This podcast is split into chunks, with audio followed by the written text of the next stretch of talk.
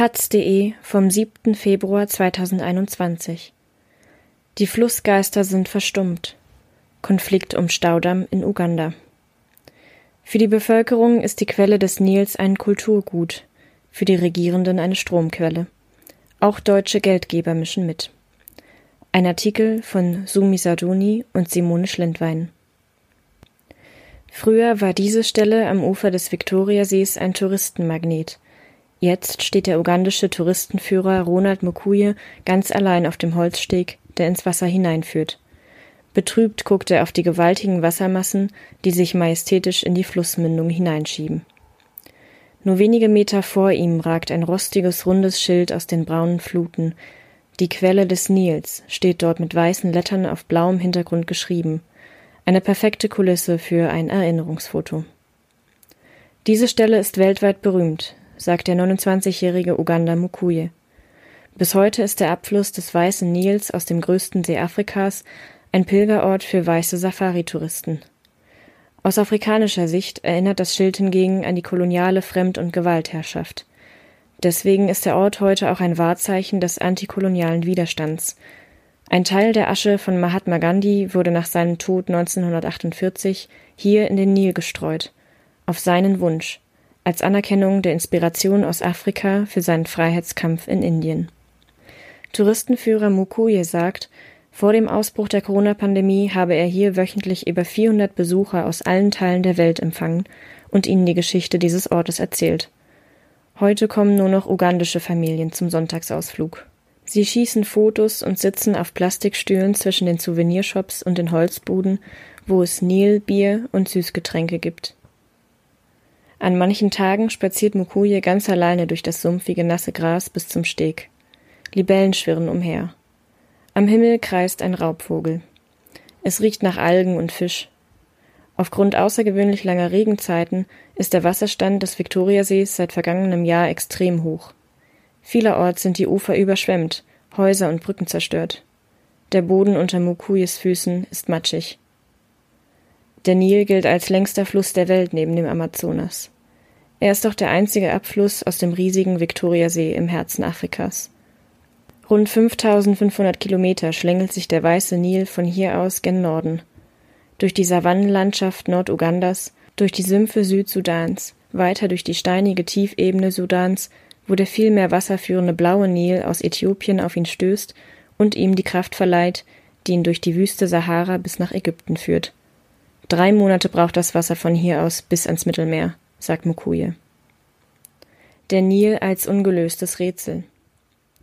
Um die Quelle des Nils gibt es seit Jahrhunderten Streit. Früher wollten die britischen Kolonialherren den Fluss und seine Kraft für ihre Zwecke nutzen, unterrichteten die ersten Wasserkraftanlagen. 2012 wurde mit Hilfe der Deutschen Kreditanstalt für Wiederaufbau, der KfW, ein Staudamm fertiggestellt. Obwohl der Ort für die Menschen, die am Ufer leben, heilig ist.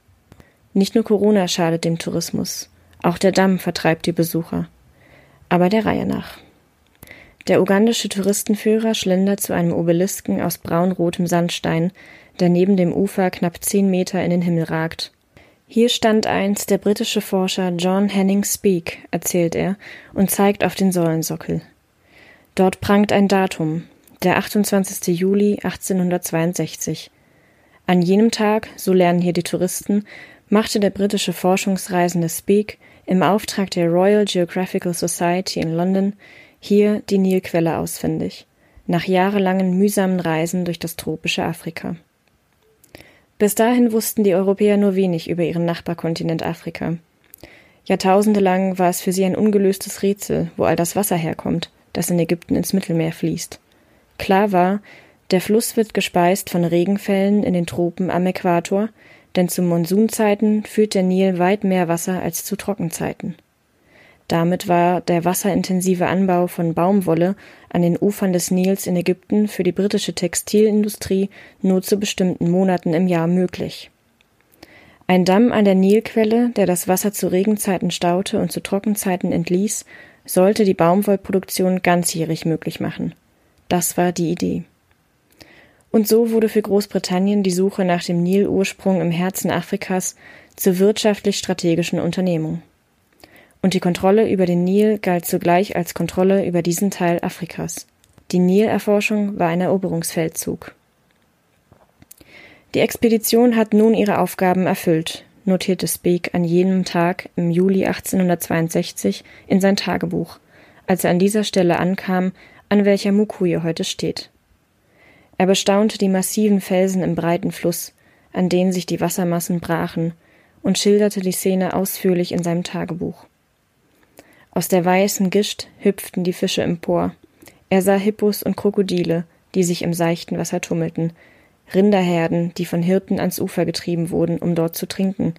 Er sah Fischer mit ihren selbstgebauten Kanubooten, die ihre Netze auswarfen.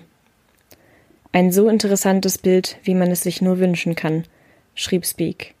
Ich habe gesehen, wie der alte Vater Nil aus dem Victoria Nyanza aufsteigt, ohne jeden Zweifel. Und wie ich vorausgesagt hatte, ist dieser See die große Quelle des heiligen Flusses. Dem See konnte er nur einen Namen geben, den seiner Königin, Victoria. Ein Staudamm sollte den Fluss bändigen. Die Menschen, die an diesem Ufer lebten, nannten das Gewässer Nyanza. Sie gehörten zur Ethnie der Basoga, deren altes Königreich Busoga seit dem 16. Jahrhundert hier bestand. Sie lebten vom Fisch, aber auch vom Handel.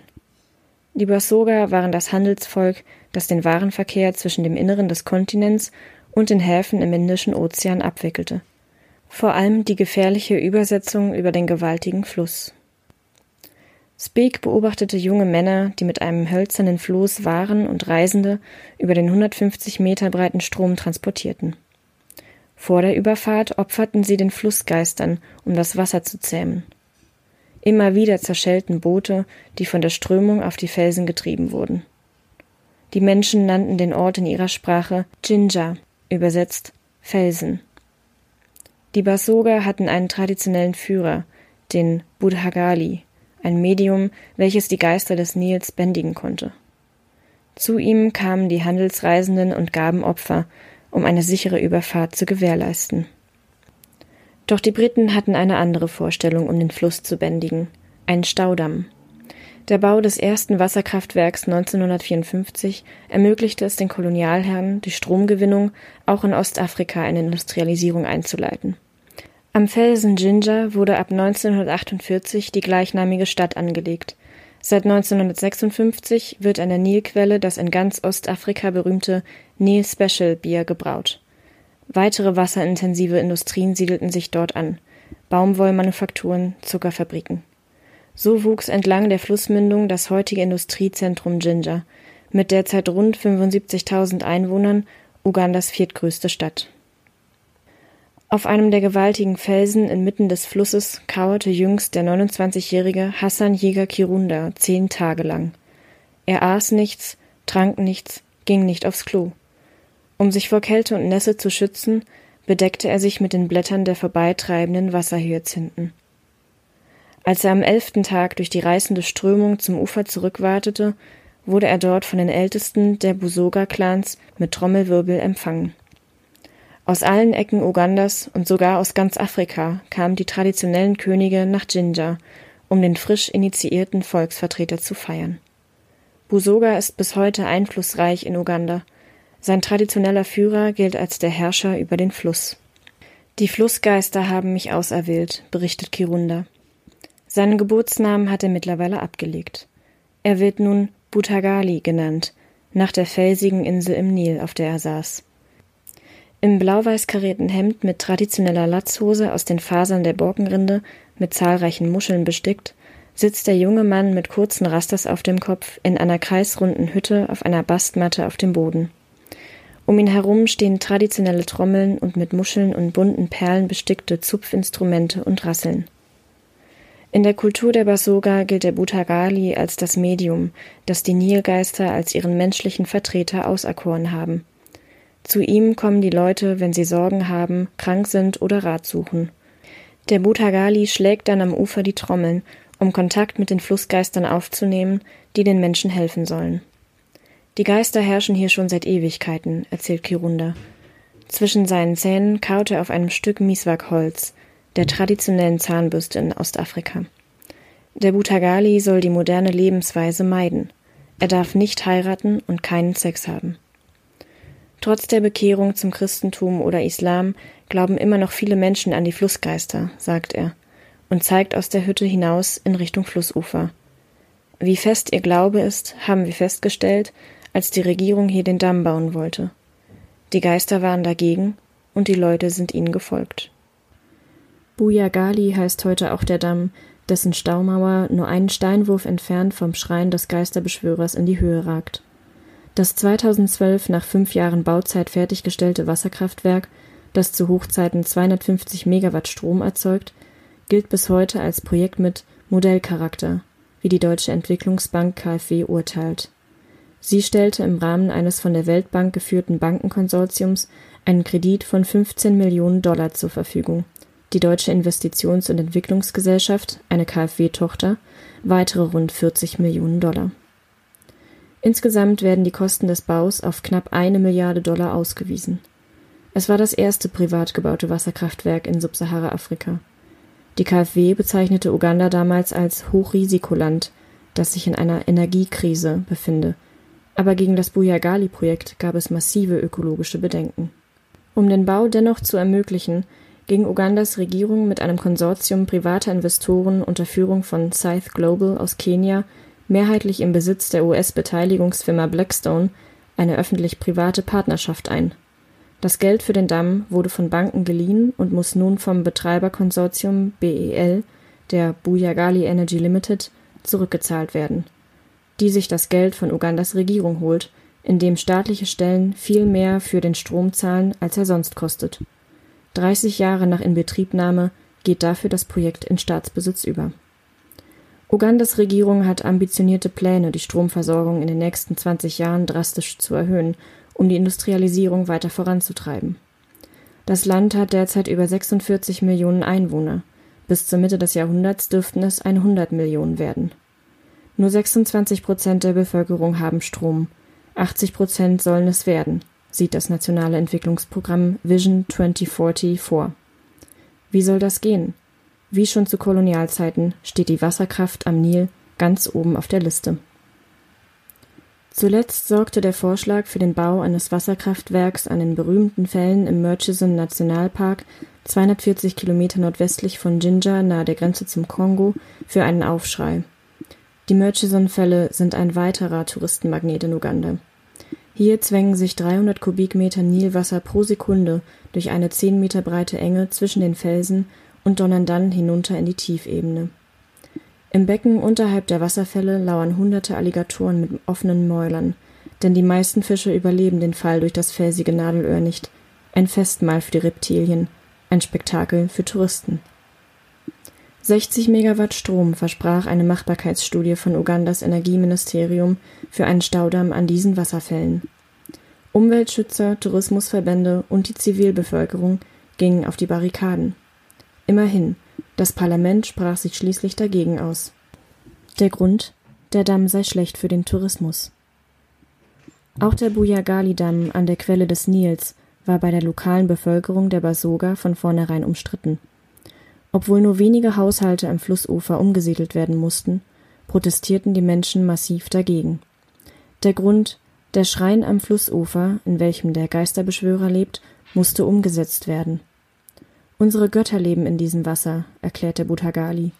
Die Regierung hätte mit den Geistern verhandeln und Opfer bringen müssen.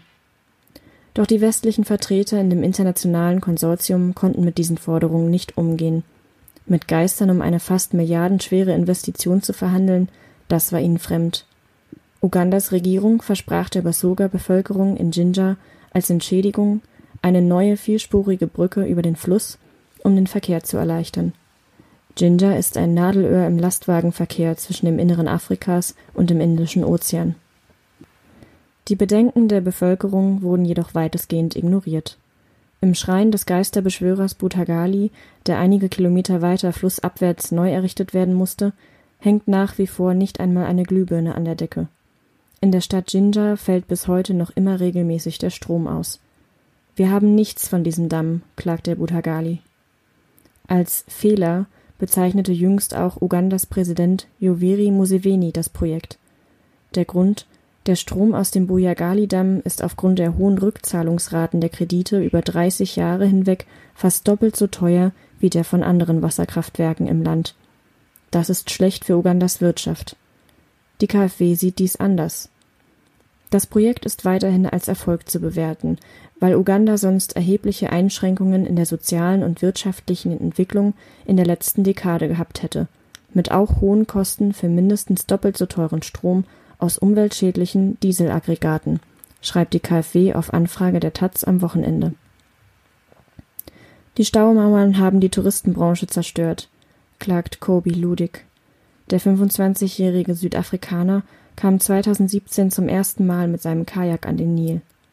Damals galt der reißende Fluss mit seinen felsigen Stromschnellen unter den Profi-Kajakern noch als Weltspitze, sagt er. Noch bis vor zwei Jahren traf sich jährlich die weltweite Extremsport-Community mit Kajaks und Schlauchbooten an der Nilquelle. Es war wie ein Ritual, erzählt Ludig. Erst wurde auf Ostafrikas größtem Musikfestival Nyege Nyege gefeiert, Nilbier in großen Mengen getrunken. Danach donnerten hunderte adrenalinsüchtige Kajaker die felsigen Fälle hinunter. Es waren die besten stehenden Wellen der Welt, schwärmt Ludig bis heute. Der Nil gab den Extrakick, sagt er und lacht. Bis zu 100 ausländische Touristen schickte er täglich über die Stromschnellen den Nil hinunter. Ein gutes Geschäft. Dann wurde 2019 unterhalb des Bujagali-Damms mit Hilfe des deutschen Unternehmens Fichtner eine weitere Staumauer fertiggestellt, das Isimba Wasserkraftwerk.